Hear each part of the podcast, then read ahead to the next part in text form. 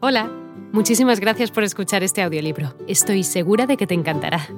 Me llamo Ana y a continuación podrás disfrutar de un previo del libro completo. Si te gusta lo que escuchas podrás descargártelo completamente gratis desde mi web, www.escúchalo.online. Un abrazo. La Guardia Nacional, que desde dos meses atrás practicaba con gran lujo de precauciones prudentes reconocimientos en los bosques vecinos, fusilando a veces a sus propios centinelas y aprestándose al combate cuando un conejo hacía crujir la hojarasca, se retiró a sus hogares. Las armas, los uniformes, todos los mortíferos arreos que hasta entonces derramaron el terror sobre las carreteras nacionales, entre leguas a la redonda, desaparecieron de repente.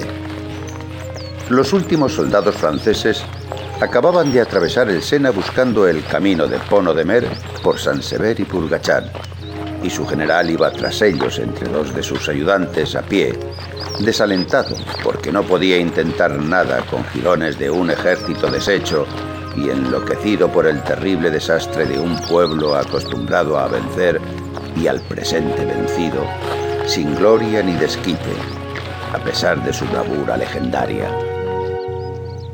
Una calma profunda, una terrible y silenciosa inquietud abrumaron a la población.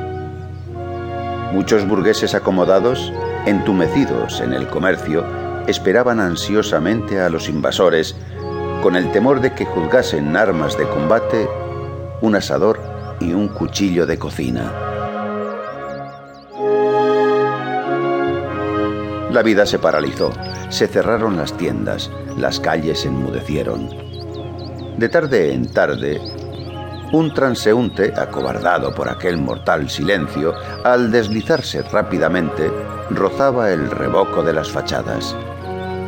La zozobra, la incertidumbre, hicieron al fin desear que llegase de una vez el invasor.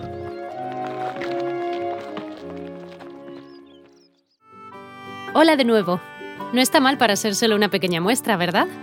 Si te ha llamado la atención, recuerda que encontrarás este audiolibro completo y gratis en www.escúchalo.online.